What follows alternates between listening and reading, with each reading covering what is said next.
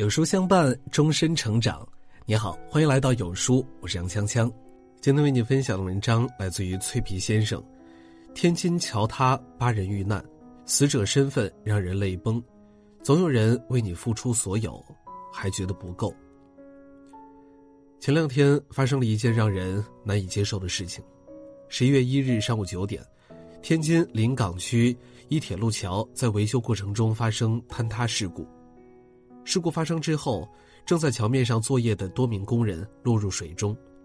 据悉，当时正值河水上涨，给救援工作带来了极大的困难。据央视新闻消息，截至到目前，已经有八名工人在此次事故中遇难。很快，遇难者的名单就公布了。这个名单让人很是唏嘘。八名工人里，最小的四十四岁，平均年龄已有五十二岁。在网友的留言区看到了一条很扎心的评论：原来现在民工的主力都是五十多岁的人了。这个年纪对很多人来说已经面临退休，辛苦了一辈子，正是可以儿女绕膝、安养天年的好时候。可这些工人却还要风餐露宿，做着苦力活，一不小心就和家人天人永隔。也有人问：怎么都是四十岁以上的？这种体力劳动，现在找不到年轻人吗？下面有人这样回复：年轻人在开网店、搞直播、送外卖、上大学，这些父辈大多都是为了下一代的幸福生活而拼命，因为他们的付出，所以他们的孩子才可以不用从事最辛苦的工作，他们宁愿自己受苦受累，让孩子在更大的世界里体验更多的可能性。很喜欢罗振宇说过的一句话：“你以为的岁月静好，其实现实是大江奔流。有时候我们所看到的星辰大海，其实背后都是父辈的苟且艰难。我们之所以能够看到浩瀚世界，都是因为有他们在奋力托举。父辈们的一身锈，换来了孩子们的万丈光芒，筑高楼。这个世界总有人挡在我们身前。”只不过我们常常忽略了。曾经看过一个很扎心的视频，一位农民工师傅在镜头里眼含热泪，对记者说：“工友们都笑话我中午不吃饭。他不是不想吃，而是他中午省下一顿饭钱，一个月就能给孩子攒出三百块钱的生活费。”他说：“我也知道饿，但是为了娃不要紧。”视频里的男人只有四十四岁。看起来却像是六十多岁一样苍老。他的女儿接受采访时正逢高考，他说有一次去父亲工地上探望，发现因为父亲的清苦，被人看不起，甚至是欺负。至今说起来，他还会哽咽。女孩暗暗发誓，自己一定要好好读书，去好大学，让父亲的付出有所回报，让父亲的尊严得到保护。每每看到这样的视频，我都忍不住感叹：那些放不下的身段，无法忍受的尴尬，择舍远避的疯狂，父母其实都替你承担了。他们放低尊严，不畏旁人，卑微如泥。他们穷尽一生，不过都是想让孩子飞得远远的，站得高高的。今年过年，疫情还未出现的时候，看到记者在火车站采访。主人公是一位六十四岁的大爷，正蹲在地上啃着干粮，就着白水喝。记者问：“六十四岁了，为什么还要出来打工呢？”大爷说起自己的情况：家里有三个女儿，得给他们赚钱才行。有女儿远嫁，自己怕吃亏，就出来打工，攒下十万块钱，给他在老家买了房。干到现在赚了二三十万，平均分给每个女儿。让他们的日子不至于太过辛苦。其实对他来说，钱不是赚出来的，而是省出来的。过年回家，他不舍得给自己买一张卧铺，十几个小时站着回家。为了省钱，他提前一晚到火车站，晚上就睡在车站地上，这样就省下了住旅馆的钱。如果不是为了儿女的好日子，谁愿意受饿挨冻？这么大年纪。还要忍受这般辛苦呢。但是他说起女儿们的时候，连眼里都是笑。人间百种苦味，我替你尝，只盼着到你那头，都是独一无二的好时光。你们见过建筑工地上农民工的生活吗？我见过，我家小区的正前方就是一个正在施工的工地。我在外面散步的时候，常常会碰到修了工、正蹲在地上吃饭的工人，有时候会和他们闲聊两句。他们大多数会跑到工地旁边的超市买两个馒头、一包榨菜，凑合着就是一顿饭。工地上一份盒饭要八块钱。尽管一天能赚二百多块钱，但他们还是舍不得。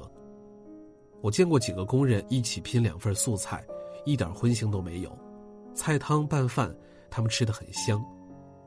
他们大多数都是想攒钱，给家里的孩子结婚盖房。我也看见过七十岁的老人，每天中午就是一份白米饭，一个咸鸭蛋。他说儿子生活不容易，自己出来赚钱补贴一点，好养活两个孙子上学。经常有人会说，工人们不修边幅，头发长长的也不去剪。其实他们是舍不得，剪一次头发十几块，甚至几十块钱。他们也只有在回家干农活和过年返乡的时候才会去修剪修剪。他们干着最辛苦、最累的活却对自己的生活极尽苛刻。他们都是谁的丈夫、儿子和父母，又是谁的顶梁柱？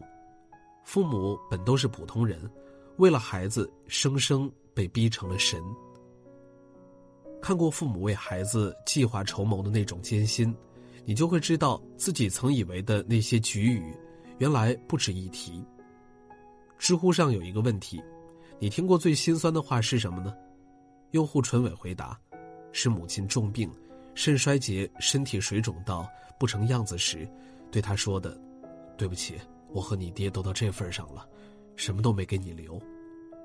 十五天后，母亲去世，至死都在挂念着孩子以后的日子。多少父母从不计较自己失去了什么，只关心能给孩子留下些什么，从来不在意自己得到什么，只怕孩子会缺少什么。又有多少孩子踩在他们的肩膀上，却毫不自知？表妹去年考上了上海一所大学的研究生，今年国庆假期回家，聚会的时候和我们说了一个故事。我向来知道表妹的家庭条件并不宽裕，小姨在家务农，姨父在县城里的食品厂上班，工资并不高。表妹说，考研的时候，自己一心想去大城市开阔自己的眼界，自从去了上海，父母给的生活费就多了起来，每个月都有一两千块钱。父母说。在大城市物价高，花钱的地方多，别委屈自己。有一次因为想家，他心血来潮的回家探望，到家恰好中午，他推开门，发现父母两个人，午饭就是一人一碗米粉，连个小菜都没有，冰箱的保鲜层也空空如也。他回来了，母亲才张罗着要出去买菜。都说父母才是演技最好的演员，电话里他们说：“我很好，别担心。”视频里，他们笑：“你放心，钱够用。”不过都是为了让孩子安心在外打拼，去追逐自己的梦想，过自己的生活。这个时代的年轻人，梦越来越大，心越来越野，有好多好多的理想，迫不及待的想要实现，想走出去，想飞得远。但很多时候，他们都忘了，敢去闯荡，都是父母给的底气。自己想要的远方，是父母在为我们托举。他们站在家门前，目送你的背影渐行渐远，牺牲了自己的欲望，吞下了生活的磨难，去成全你的大千世界。还记得去年的一个新闻：四十八岁的韦先生，得知自己身患重病，选择了自杀，不是因为他的病治不好，而是因为治病最少要花十万块。他的儿子。还没有大学毕业，他不忍心看他还没完成自己的心愿，就背上一身的债要偿，所以为了孩子的前途，他放弃了自己的生命。这个新闻让我难过了很久。我们都低估了作为父母肯为孩子做出的牺牲。肯德基里，一位骨瘦如柴的父亲看着两个女儿吃汉堡，自己什么都没有点。他收入很低，身体很差，但不忍苛待女儿。看他们失望。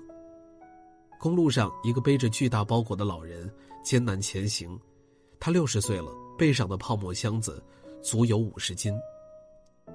微博上有一句很流行的话：“哪有什么无忧无虑的生活，其实是父母在帮你们扛着。我们所有的良辰吉时，不过都是踩在父母的肩膀上。在这个人世间，有太多这样活着的父母。”在我们看不到的地方，他们一直都在对这个世界低声下气。为了让我们见识繁华，把苦难和孤独留给自己。